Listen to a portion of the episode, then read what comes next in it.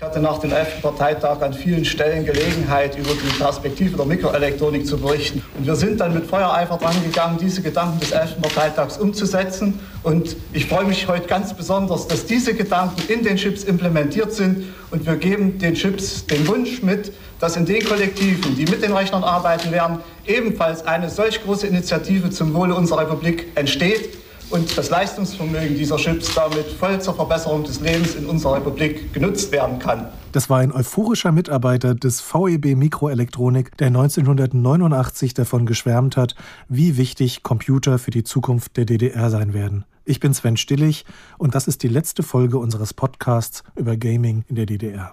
Und nicht nur für die Mitarbeiter des VEB Mikroelektroniks war es überraschend, wie schnell der Staat dann doch zusammengebrochen ist, als hätte die DDR gerade noch drei Leben gehabt und nun Game Over.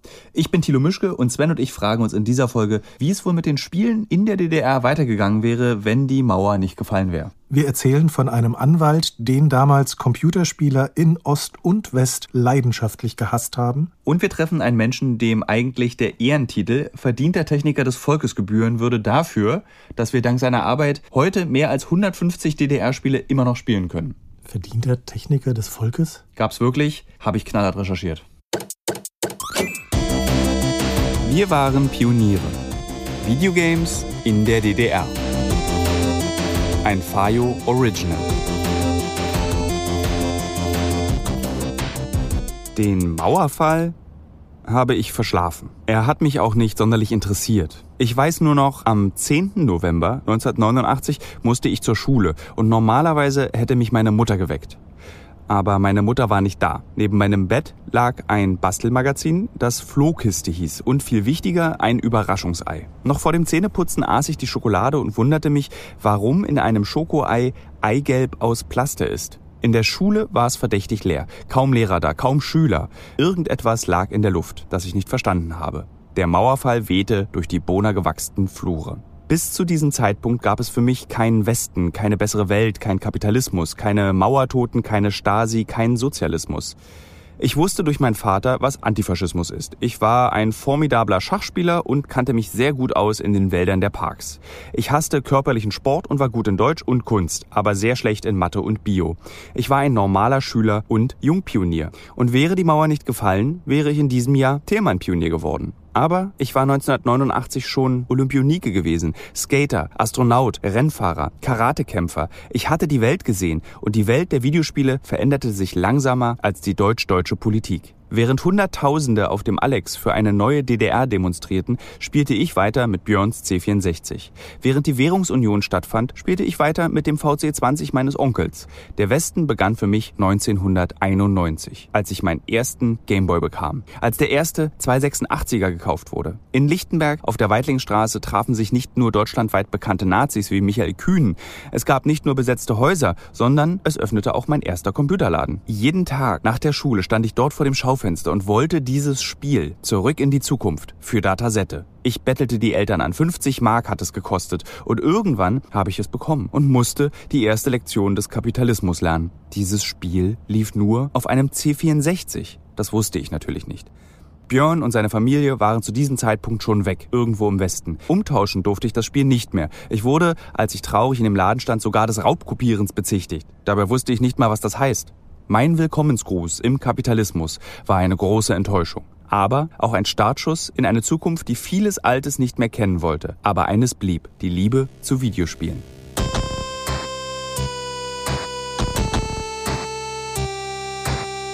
In der Nacht des Mauerfalls bin ich mit meinem Freund Thorsten zur Tanke gefahren, wir haben Bier gekauft und danach schnell weiter Fernsehen geschaut. Eigentlich wollten wir an dem Tag wie immer zusammen ein Rollenspiel spielen, ein Mittelerde-Rollenspiel mit Zetteln und Würfeln. Das war toll, aber deswegen kann ich heute keine Elfen und Zwerge mehr sehen, Überdosis Tolkien. Ich war ein Magier im Spiel, aber das, was da auf dem Fernseher passierte, war auch wie Magie. Es kommt ja selten vor, dass Geschichte passiert wie ein Fingerschnips und plötzlich ist alles anders. Ob das alles wirklich anders werden würde, wussten wir damals natürlich nicht. Für mich war 1989 das Jahr, in dem ich Abi gemacht hatte. Nun hatte ich ein Zimmer in einem Schwesternwohnheim bei einem Krankenhaus, Zivildienstbude, ein paar Jeans, weiße Kittel und auf dem einzigen Tisch mein Amiga-Computer. Mein Lieblingsspiel in dem Jahr war Populous. Das erste Spiel, in dem man Gott spielen konnte. Man konnte Berge erschaffen, Meere schöpfen, Vulkane brechen aus und vernichten die Ungläubigen. Meine Anhänger sind glücklich, blühende Landschaften statt Smog in Eisenhüttenstadt. In meiner Erinnerung fließen Spiel und Realität ein bisschen durcheinander. Aber auch damals fühlte sich die Welt manchmal an wie ein Traum. Es war die Zeit, in der sich viele Menschen ihrer Macht bewusst wurden, aber auch eine, in der man den Mächten ausgeliefert war. Niemand wusste, ob das alles ein gutes Ende nimmt. Der Mantel der Geschichte, wie Bundeskanzler Helmut Kohl immer sagte, wehte damals nicht nur durch die Welt, Populus hat es mir erlaubt, dass ich ihn mir angezogen habe. Und plötzlich war ich nicht mehr machtlos. Videospiele können auch Halt geben, wenn rund um einen alles bröckelt.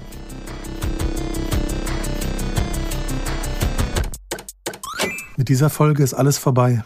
Aber wir sollten noch mal kurz klären, was damals passiert ist. Mhm. Was man heute unter Wende versteht, begann mit den Demonstrationen in Leipzig. Immer mehr Menschen gingen auf die Straße gegen die DDR-Regierung und im Oktober 1989 waren es schließlich mehr als 70.000. Und dann haben die Menschen angefangen, über die Grenze zu flüchten, zum Beispiel nach Ungarn weil sie investen wollten, weil sie auch tolle Sachen haben wollten, weil sie keine Stasi mehr wollten und keine SED, weil sie das System satt hatten. Computer definiere friedliche Revolution.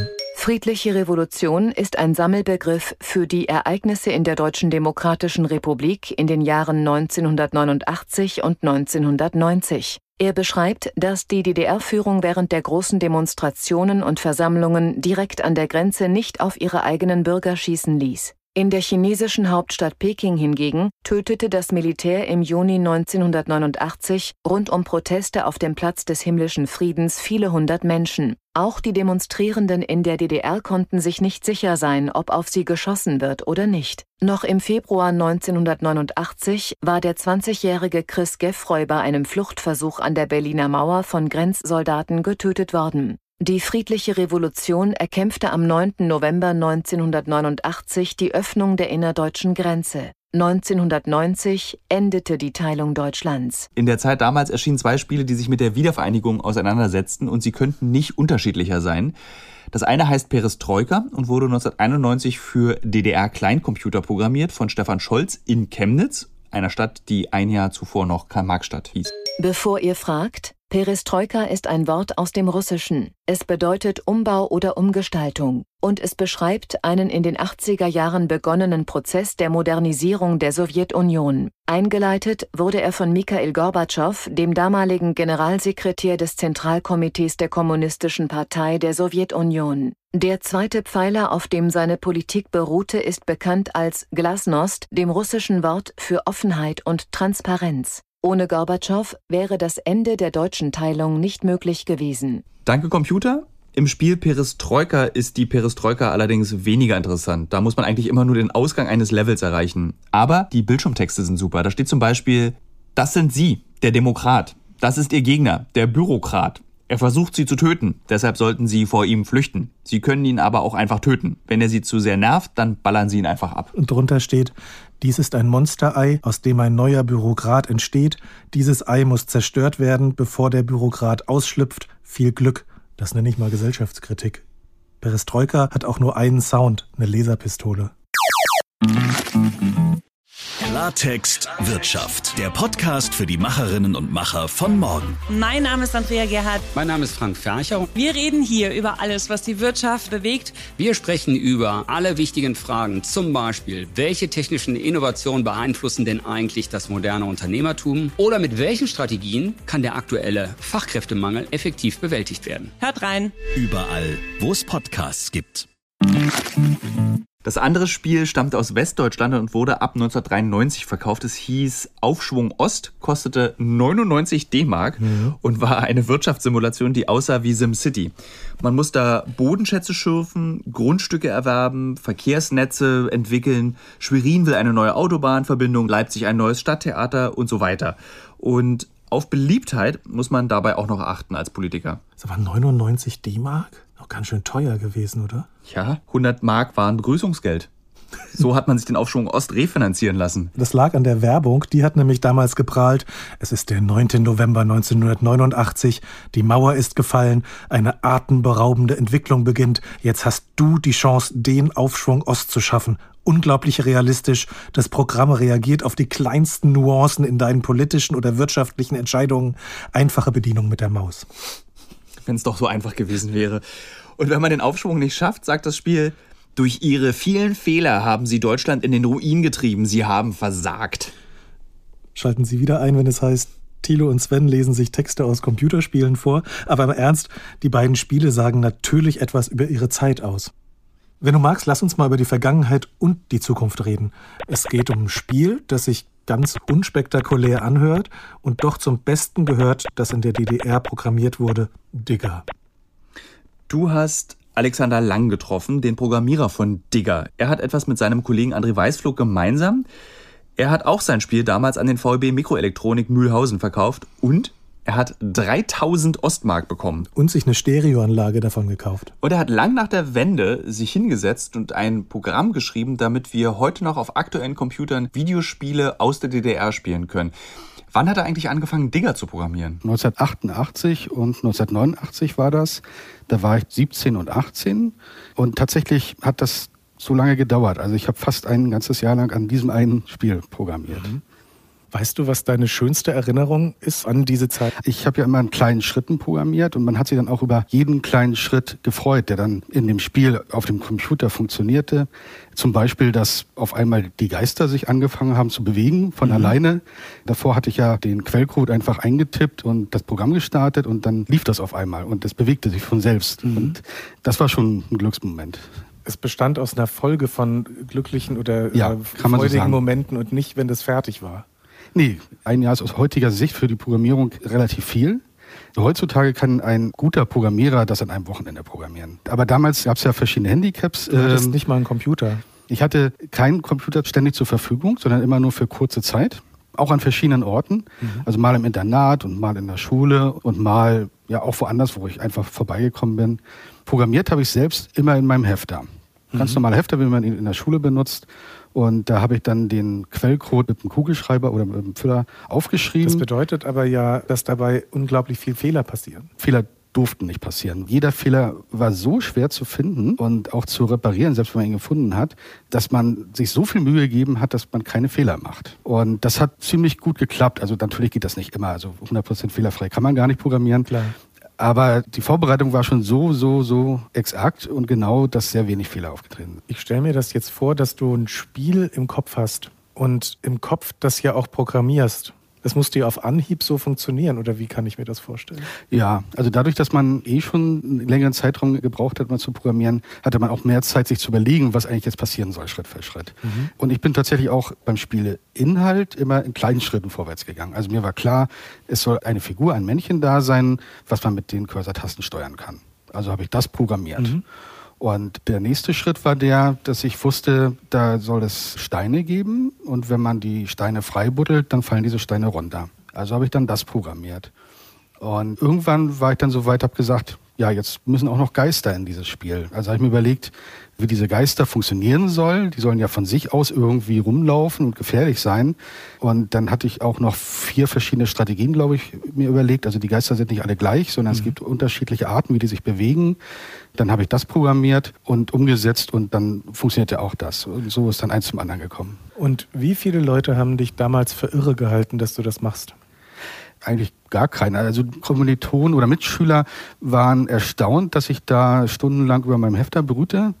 Aber als sie gesehen haben, was dabei rauskam, waren die alle begeistert. Kannst du heute noch sagen, was daran Spaß gemacht hat? Weil für Leute, die sowas noch nie gemacht haben, klingt das eigentlich wie Arbeit. Ja, man hat sich immer darüber gefreut, dass auf dem Bildschirm was passiert, was man selbst produziert hat. Mhm. So als würde man ein Haus bauen, dann freut man sich auf, wenn man sein eigenes Haus baut, dass es dann irgendwann da ist und man freut sich, dass man es selber gebaut hat. Vor allem und die Geister dann in dem Haus auch. Genau.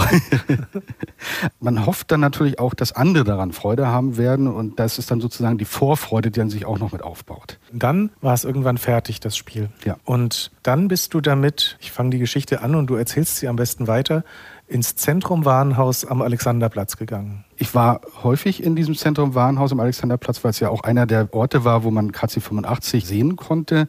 Der stand dort ausgestellt zum Verkauf und als ganz normaler Besucher konnte man an diesen Computer gehen und ihn benutzen. Das habe ich auch so mal gerne gemacht. Hast ähm, du da auch andere getroffen? Weil das Teil meiner Kindheit zum Beispiel ist, sich im Hertie, im Main-Taunus-Zentrum zu treffen und Computer anzugucken und zu das spielen. Das war eher selten. Also es war, also meistens stand der Computer alleine. Na, das ist ja dann ganz praktisch, aber auch. Der Alexanderplatz mit seinem Zentrum Warnhaus war natürlich so eine Idealvorstellung, wie die Zukunft der DDR aussehen könnte. Und auch dieses Kaufhaus, was einem suggerierte, alles gab es im Überfluss. Alles war schön verpackt, riesige Schaufenster, eine tolle Spielwarenabteilung, ein Restaurant und ein Kaffeebereich und es war so, eben ein kindliches Paradies, das man betreten konnte, ohne Eintritt zu zahlen. Wie ein Vergnügungspark von Dingen, die Menschen Freude bereiten. Und so habe ich das sehr positiv in Erinnerung. Auch natürlich die extravagante Wabenarchitektur der Fassade. Als das Spiel fertig war, hatte ich es dann in diesem Zentrum Warenhaus auf diesen KC 85 dort hochgeladen. Und dann bin ich gegangen. Mehr habe ich nicht gemacht. Und später habe ich dann erfahren, dass dieses Spiel sich in der DDR verbreitet hat. Meine Mutter ähm, wohnt und arbeitete in meiner Heimatstadt Wahn, wo ich geboren und aufgewachsen bin, als Informatiklehrerin an einer Schule und die Schüler, die durften dann eben auch mal die letzte Viertelstunde spielen. Und die hatten dann eben teilweise ihre eigenen Spiele mitgebracht, die sie eben irgendwo her hatten. Und da war dann mein Spiel auf einmal dabei. Theoretisch kann man sich das ja erklären. Da ist irgendjemand auch in dieses Warenhaus und hat dann das Spiel wieder auf Kassette gespeichert, nehme ich an. Ja. Und hat dann das getauscht. Weißt du noch, wie lange das gedauert hat bis zum Anruf deiner Mutter? Ich denke wenige Wochen, vielleicht auch zwei Monate. Von Berlin bis Wahn an der Müritz ist schon ein bisschen was dazwischen an Land ja. und Menschen, die das getauscht oder weitergegeben haben müssen. Das ist ja nicht wie heute, wo man einfach eine ZIP-Datei irgendwo sich genau. runterlädt. Es gab keine E-Mail, kein Internet. Lass uns mal über die Wendezeit reden. Wie alt warst du dann da? Mit 18 habe ich Abitur gemacht, bin dann gleich zur Armee eingezogen worden. Mhm. Und während meiner Armeezeit war die Wende. Das stelle ich mir aber auch spannend vor eigentlich genau das Gegenteil, weil man überhaupt nichts mitkriegt. Man kriegt also vor der Wende die Monate mit dem Demonstrationen in Leipzig und so weiter. Mhm. Ich, wir hatten keinen Fernseher und so, also wir hatten von dem alles nichts mitbekommen. Wir durften ja nicht mal Westradio hören. Also es ging alles an uns vorbei. Das heißt, du warst richtig kaserniert. Ja.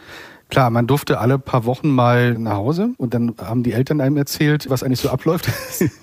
Sehr seltsam. Ja, insofern, ja, ich finde es eigentlich so ein bisschen schade, ne, dass ich genau diese spannende Zeit äh, verpasst habe. Ja. Das einzig Skurrile ist, dass ich während meiner Armeezeit die Armee gewechselt habe. Ich war erst bei der NVA und dann bei der Bundeswehr. Und das war von einem Tag auf den anderen. Also wir haben dann zweimal einen Eid geschworen und dann war ich auf einmal Bundeswehrsoldat. Also das, also das einzig Skurrile an der Wendezeit für mich. Ja, aber den Tag sich vorzustellen, an dem man morgens aufwacht als NVA-Soldat und ins Bett geht als Bundeswehrsoldat, das hat ja schon fast was Literarisches. Ich bin ja als Jungpionier ins Bett gegangen und habe lange nicht geschnallt, dass ich gar kein Jungpionier bin, bin aber trotzdem noch als Jungpionier aufgewacht. Aber mein erster echter Besuch im Westen war sehr abenteuerlich, denn ich bin mit meiner Oma am Brandenburger Tor über den Grenzübergang rüber, so ein halbes, dreiviertel Jahr später erst. Aus dem Grund, dass meine Oma dachte, wenn sie mit mir rübergeht und die machen die Mauer wieder zu, dann kommt sie nicht zurück. Und deswegen hat sie ganz lange gewartet, ist mit mir rüber. Ich hatte keinen Reisepass, nichts. Und sie hat einfach gesagt, ich bin die Mutter. Und dann haben sie in diesen Reisepass DDR reingeschrieben mit Sohn. Und dann sind wir rüber nach Westberlin. Und ich kann mich erinnern, sie hat mich gefragt, was ich möchte als Westprodukt. Was soll das erste sein, was wir dir kaufen? Und da ich nicht wusste, was es gab, habe ich gesagt, na, ich hätte gerne Coca-Cola und Kaugummi. Und dann war das erste Westprodukt, das ich erhalten habe, eben diese Cola am Kudamm und ein Kaugummi an der Gedächtniskirche. Und ich kann mich erinnern, meine Oma war ganz berührt, mit mir dort zu stehen an dieser Gedächtniskirche, aber auch gleichzeitig äh, sehr viel Verachtung war da zu spüren als überzeugte Kommunistin, die meine Oma dann doch war. Aber sie war trotzdem froh, mir diese Cola kaufen zu können. Und wie war die Cola? An die Cola kann ich mich nicht erinnern, aber ich kann mich an diesen unfassbar minzigen Geschmack dieses Kaugummis erinnern. Mein Mund hat sich so zusammengezogen. So viel Minze auf einmal habe ich nicht ausgehalten. Der war gut. 2015, 25 Jahre nach dem Mauerfall, kommt Alexander auf die Idee, diesen Emulator zu schreiben, von dem wir am Anfang schon geredet haben. Erstmal hatte ich mich jahrelang überhaupt nicht mit dem Thema KC85 und Spiele beschäftigt, bis dann auf einmal ein Artikel in der Retrogema mhm. erschien. War ich dann so wieder ein bisschen euphorisch geworden mhm. und wollte was tun, was machen und kam dann tatsächlich auf die Idee, einen Emulator anzufangen. Und es stand jetzt auch erstmal nur im Mittelpunkt, dass mein eigenes Spiel Digger läuft. Und wie war das, der erste Moment, auf dem dein Spiel auf dem PC lief? Ich programmiere unwahrscheinlich gerne. Das war toll. Das ist ja wie so ein Beet anlegen und wirft so einen alten Samen rein und ja. plötzlich ja. blüht es wieder irgendwann. Das war schon sehr, sehr spannend, das Ganze. Und dann hatte ich gedacht, naja, wenn ein Spiel läuft, vielleicht sollte ich mir dann auch mal ein anderes Spiel vornehmen. Wusstest du, als du dir das vorgenommen hast, wie viele Spiele es ungefähr so gab? Gar nicht. Es sind heute rund 150, die auf deinem Emulator laufen. Also nachdem mein Spiel lief, dachte ich, ich mache jetzt noch mal drei, vier andere. Die, die ich jetzt besonders für spielenswert hielt, also mhm. nach ganz persönlicher Meinung.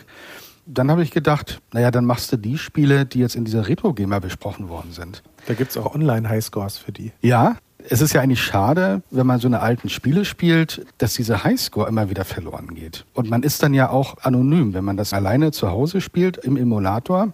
Man spielt, man gibt seinen Namen ein, aber beim nächsten Mal ist der mhm. Name weg. Und da kam mir dann die Idee, ich könnte ja im Emulator an der Stelle, wo dann der Spieler seinen Namen eingibt und wo die Highscore bekannt ist, könnte ich die ja einfach wegspeichern. Und der nächste, der das Spiel startet, dem wird dann diese Highscore dann wieder mhm. zur Verfügung gestellt. Und kennst du SID? Nee. SID hat bei Digger die ersten drei Plätze. Ah, jetzt wo du es sagst, ich gucke mir ab und zu die Highscores an. Mhm. das stimmt. Aber ihr kennt euch nicht. Nee, wir kennen uns nicht. Ich weiß nicht, wer dahinter steckt. Aber du könntest grüßen. das Ganze hat ja was Spielerisches und auf der anderen Seite auch was Konservierendes, was Bewahrendes. Was ist für dich das Wichtige daran, dass diese Spiele heute noch spielbar sind? Ich glaube, das Wichtigste ist die Erinnerung an die Zeit, in der man selbst in jungen Jahren diese Spiele gespielt hat. Die meisten waren dann ja jugendlich. Und das ist ja auch eine Zeit, an die man sich gerne zurückerinnert. Mhm. Und wenn man dann etwas findet, was einen genau in diese Zeit zurückversetzt, dann ist es ein schönes Gefühl. Das Spiel ist dann eine Zeitkapsel, mit dem du zurückreist. Und schreiben dir manchmal Leute auch? Ja, das kommt vor. Manche schreiben auch rein, dass etwas nicht geklappt hat, dann kümmere ich mich und versuche das zu lösen. Das ist gut. Aber ganz viele melden sich und sagen auch, wie schön, dass es sowas gibt. Ja, mhm. Das ist natürlich auch ein schönes Gefühl, wenn man dann solche Rückmeldungen bekommt. Ich habe den Eindruck, dass ja sehr viel der DDR-Geschichte und auch der Wendegeschichte verschütt gegangen ist. Also sehr viel auch an Lebenserfahrungen aus der DDR oder was Menschen damals wichtig fanden. Und da ist es erstaunlicherweise ein kleines Computerspiel, das Menschen zeigt, dass es was gab, was von damals bewahrenswert ist. Und ich finde es schön, dass so ein kleines Stück Kulturgut Videospiel so einen Beitrag dazu leisten kann, dass das nicht verloren geht. Ja, also dass Kultur erhalten bleibt. Ich sehe es auch ein bisschen als Ehre an die damaligen Spieleentwickler und die Spiele, die dabei rauskamen.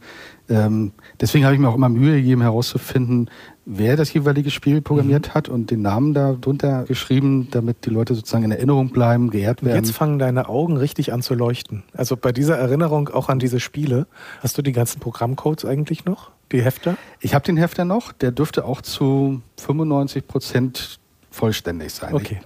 Also ich glaube nicht, dass man den jetzt einfach abtippen könnte und dann okay. würde es gehen, mhm. aber also fast vollständig. Okay. Ja.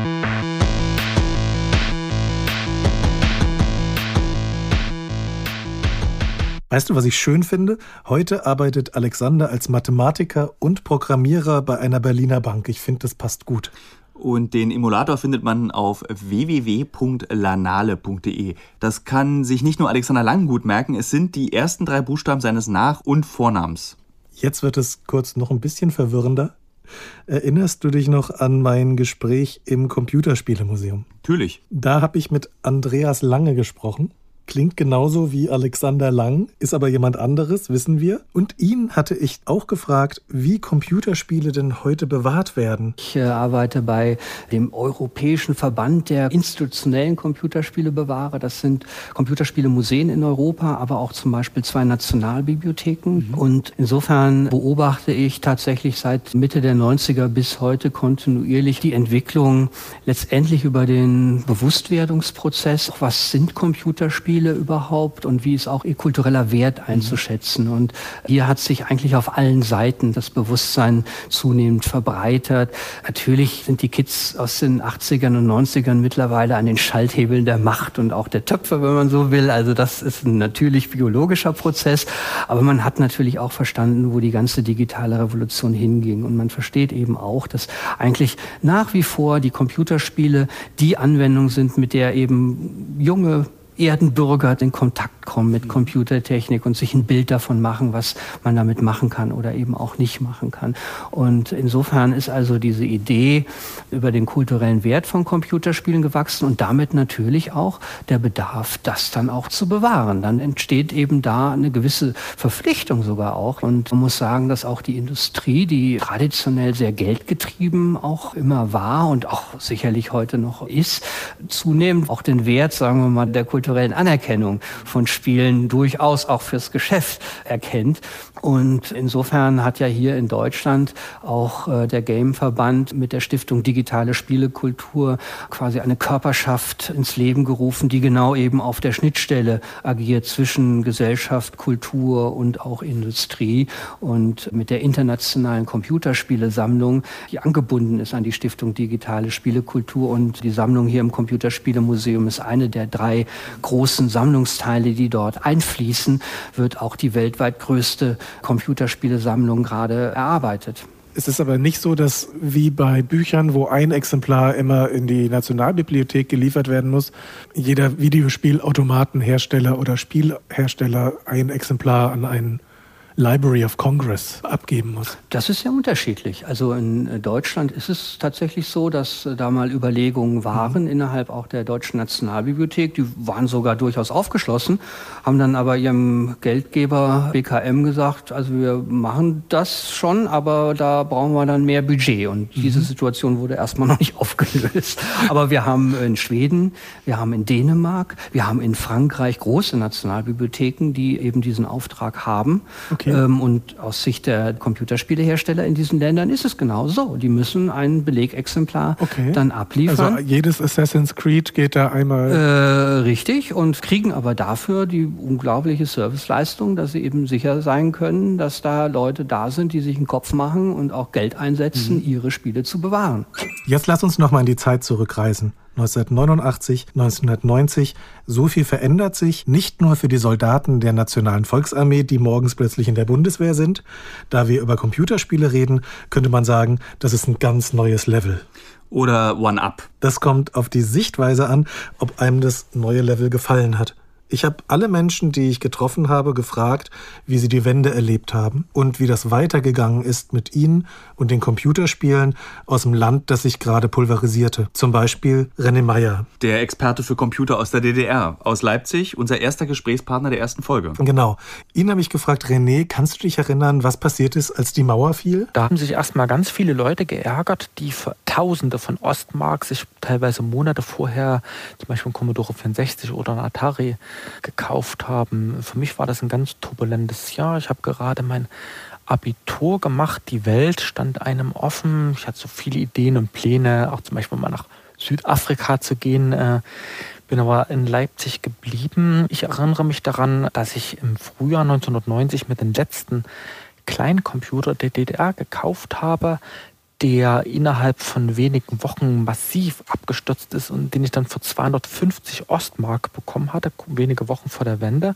Das Gerät, das erschien ganz unglücklich zur Wendezeit, also im Frühjahr 1990.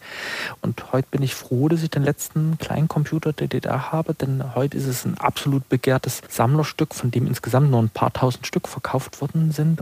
Damals wurde das sozusagen hinterhergeworfen und ist auch sehr viel verloren gegangen. Heute ärgert man sich so ein bisschen und versucht Dinge zu retten und zu restaurieren. Und es gibt zum Beispiel DDR-Computer, für die gibt es überhaupt keine Software, weil das eben halt in den Wendemonaten verloren gegangen ist. Wurde alles auf den Müll geworfen. Damals hat man oftmals gar nicht daran gedacht, dass es so viele aufhebenswerte Dinge gab. Was ist daran aufbewahrenswert? Ich glaube, so 90 Prozent aller Stummfilme, die in den Anfangsjahren gedreht worden sind, die sind verloren gegangen. Bei Computerspielen kann man eben halt schauen, wie dieses Medium, was heute Milliarden Umsätze macht, entstanden ist. Nicht nur in der DDR, sondern auch im, Westen. Eigentlich kann man auch sagen, dass die DDR-Computergeschichte nur ein Teil von dem ist, was mich interessiert. Ich finde es eigentlich noch fast spannender, das Westliche, was ich eben halt nicht erlebt habe, nachzuschauen. Und da komme ich mir auf der einen Seite so ein bisschen wie ein Hochstapler vor, der eben halt keine westliche Computergeschichte hatte keine Nintendo-Zeit in den 80er Jahren.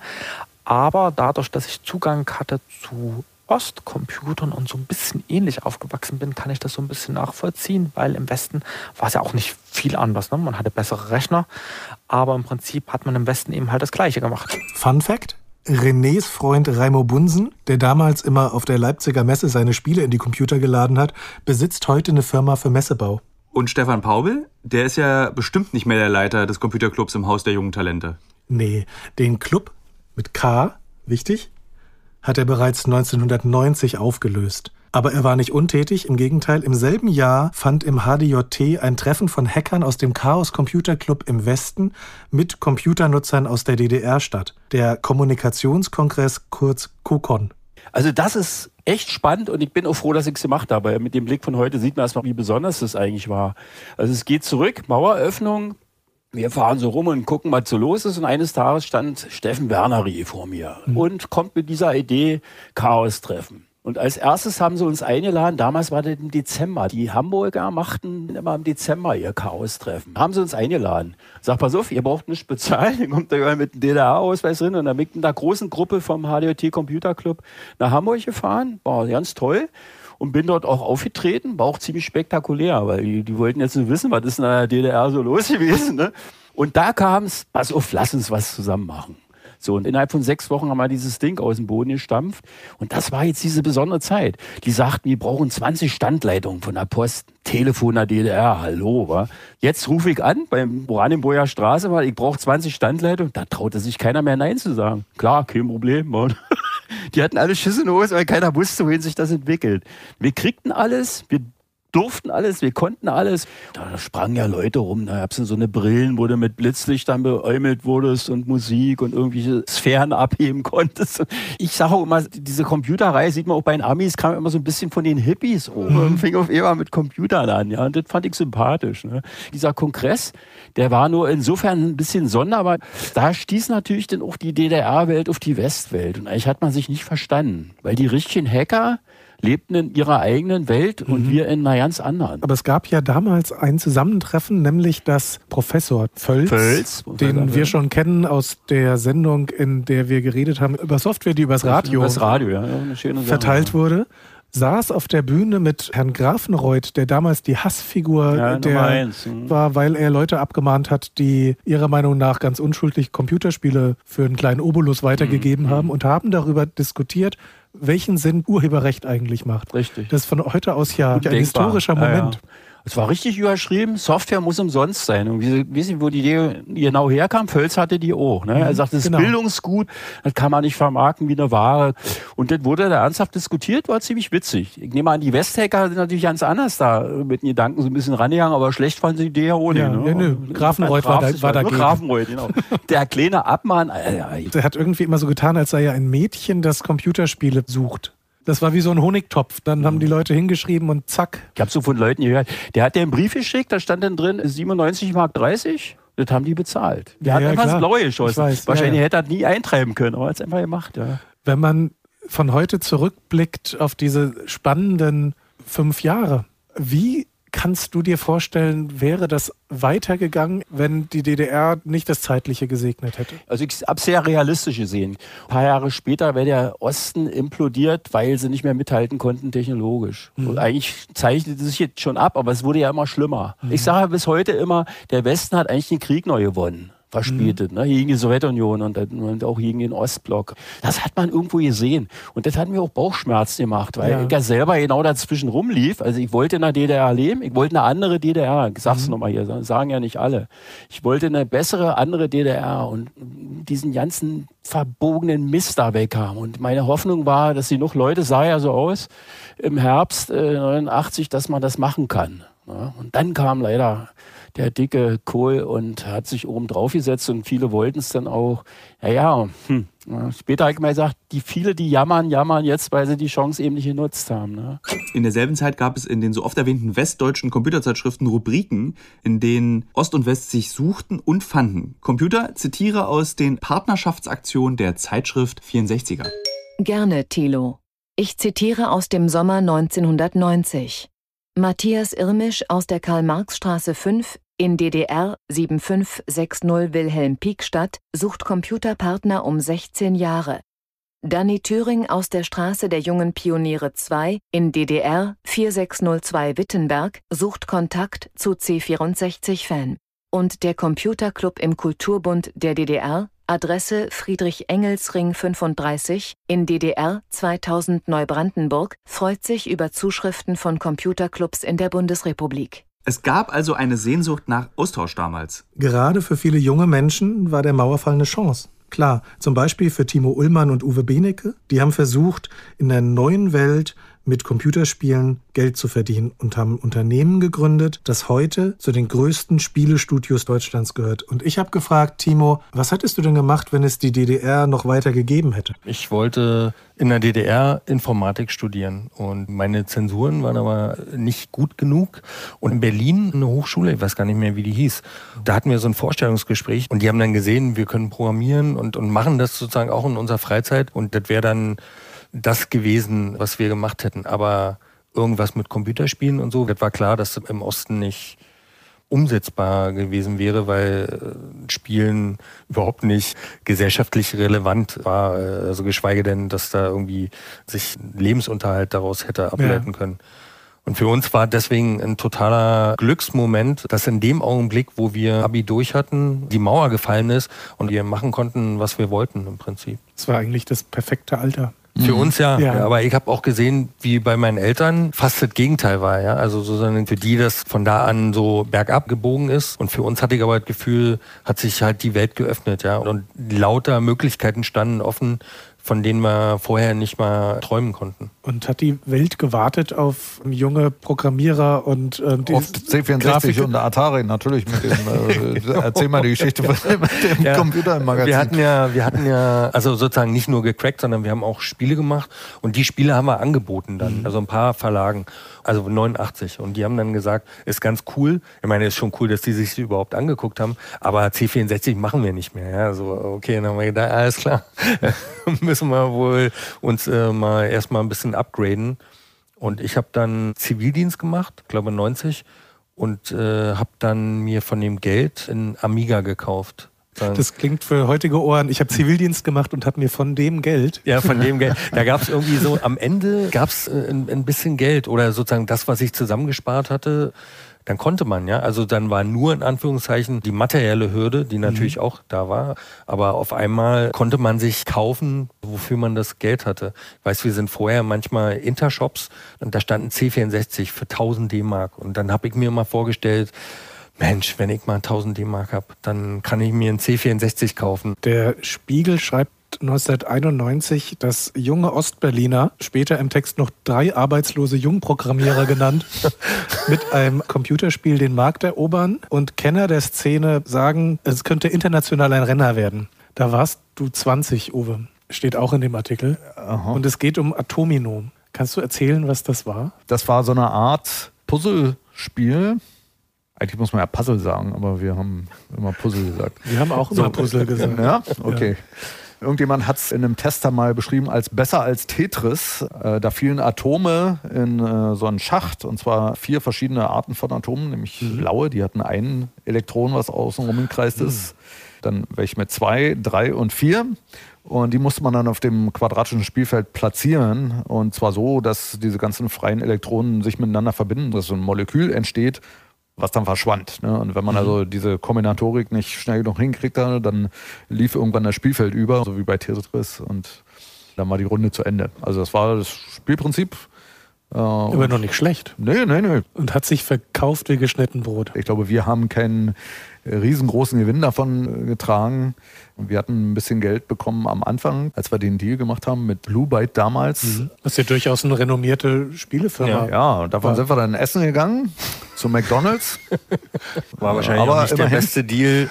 Aber es war damals immerhin so aufsehenerregend, dass der Spiegel eine ganze Seite darüber Ja. geschrieben hat. Ja, genau. Und äh, parallel dazu haben wir Informatik studiert, sodass es da auch eine Weiterentwicklung der Fähigkeiten gab, was Programmierung und so weiter angeht. Und irgendwann floss das alles wieder zusammen und mündete dann in der Idee für dieses Spiel Jager, ähm, was dann die Basis sozusagen der Firma wurde. Wie viele Leute arbeiten heute bei Jager? Heißt das eigentlich Jager oder Jäger? Nee, wir sagen immer Jäger. Alle anderen, also die meisten sagen Jager ist äh, sozusagen freie Aussprache, aber wir sagen Jäger. Okay. Wie viele Äh, Leute arbeiten heute Jetzt da? gerade so 140 Leute. Das ist ja durchaus eine Erfolgsgeschichte.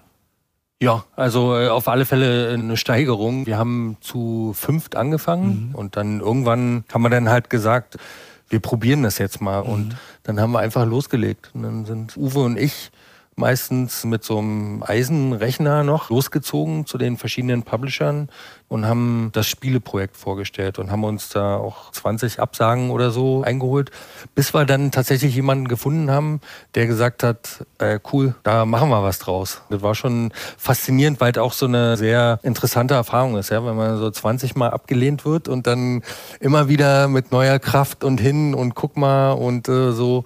Wir hatten kein Büro, waren halt fünf Studenten mit einer coolen Idee. Aber äh, ja, also das waren sozusagen die, die zarten Anfänge. Kurz nach deinem Gespräch bei Jager hat dort Tencent die Mehrheit übernommen. Das ist ein chinesischer Riesen-Internetkonzern, dem bereits Riot Games gehört, dazu 48% von Epic Games und jeweils 5% von Activision Blizzard und Ubisoft. Timo und Uwe bleiben aber bei der Firma, haben sie gesagt. Mehr als 30 Jahre gibt es die DDR jetzt nicht mehr. Was ist denn passiert seitdem? Alexander Lang und die anderen haben Emulatoren geschrieben, durch die wir heute noch DDR-Spiele spielen können. Die Spiele sind also nicht weg. Das ist gut. Ich hatte mich dann noch gefragt, kommt die DDR eigentlich in Videospielen selbst vor?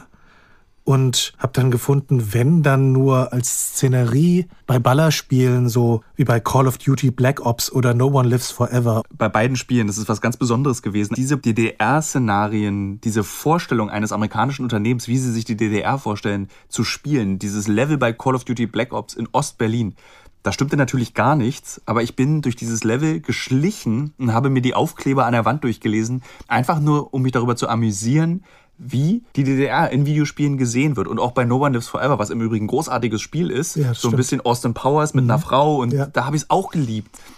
Die DDR in Popkultur ist immer so ein bisschen so, als wäre das Dritte Reich nie zu Ende gewesen. Also die Vorstellung von Programmierern und Regisseuren und Serienschreibern war immer, das ist wie Nazi nur weitergedacht. Und das fand ich ganz faszinierend. Plus Russland. Plus Russland. Und Uniformgrusel. Ja. Sowjetische Kommunisten-Nazis. Das ist so ein bisschen, wie man sich die DDR vorgestellt hat. Und wenn ich das dann abgleiche mit meiner eigenen kindlichen Erfahrung, mit den Erzählungen meiner Eltern, meiner Oma, ergibt es ein ganz besonderes Gefühl, so eine Art Herrschaftswissen zu haben. Ich weiß, wie es wirklich war. Und das ist schön. Es gibt ganz wenig Computerspiele, die in einem Dorf in Hessen spielen. Spiele und DDR passen dann aber gut zusammen, wenn es Zunder für Skandale ergeben kann. Vor ein paar Jahren hat die Bild-Zeitung mal einen riesen Aufreger daraus gemacht, dass man in einem Spiel einen Grenzschützer an der Mauer gespielt hat oder einen Republikflüchtigen. Das Spiel hieß 1378 Kilometer, so lang war die Mauer gewesen. So widerwärtig, die Morde am Todesstreifen als Online-Spiel, schrieb die Bild. Dabei war alles natürlich ganz anders. Das Spiel stammte von Jens Stober, der war Student an der Karlsruher Kunsthochschule und das Spiel sah zwar aus wie ein Ego-Shooter, aber wer als Grenzschützer einen Flüchtling erschossen hat, wurde nicht belohnt, sondern saß plötzlich auf der Anklagebank bei den historischen Mauerschützenprozessen. Der Untertitel des Spiels lautete Wer schießt, verliert.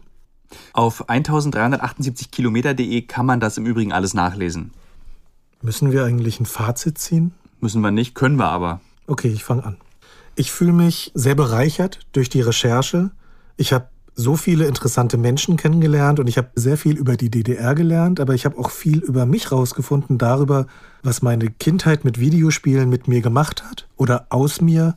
Mir ist gestern ein Spiel eingefallen, das mich damals sehr beeindruckt hat auf dem C64 und das hieß Alter Ego. Und man spielte einfach nur ein Leben. Man wurde geboren, am Ende starb man und dazwischen hat man Entscheidungen gefällt und wenn die Entscheidungen nicht so gut waren, dann starb man früher.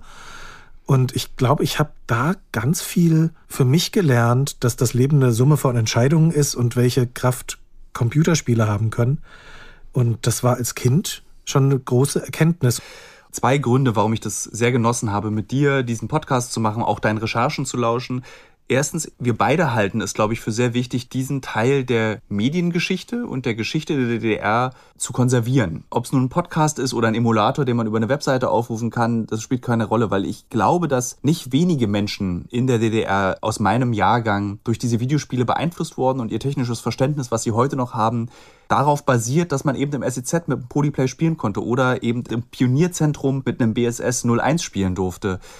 Und dieses Gefühl, was für viele Menschen und auch für mich total diffus in diesem Nebel der Geschichte der eigenen liegt, haben wir beide nochmal so wach gemacht und herausbekommen, dass es sehr viele, nee, nicht übertreiben, dass es einige Menschen gibt, die sich dafür genauso interessieren wie wir beide und die daran arbeiten, dass diese Geschichte nicht in Vergessenheit gerät eine Sache will ich noch sagen. Das Schönste war einfach, dass ein Ossi und ein Wessi, die beide sehr unterschiedliche Erfahrungen mit Computerspielen, aber irgendwie doch die gleichen gesammelt haben, zusammen an diesem Podcast gearbeitet haben. Und es hat nicht einmal eine Rolle gespielt, dass ich aus dem Osten und du aus dem Westen kommst bei unserer Zusammenarbeit. Und das letzte Wort hat Erich Hodecker.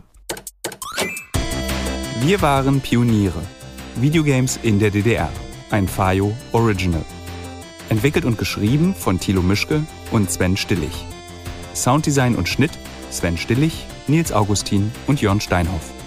Musik von Martin Seifert und Epidemic Sound. Computerstimme Heike Hagen. Archivaufnahmen Deutsches Rundfunkarchiv. Produziert von PQPP2 GmbH. Gesamtleitung Fayo, Luca Hirschfeld und Tristan Lehmann. Ich wünsche euch, liebe Kolleginnen und Kollegen, liebe Genossinnen und Genossen, weiterhin viel Freude an eurer Arbeit und Erfolg. Und ich bitte auch die Belegschaften eurer Betriebe recht herzlich zu grüßen.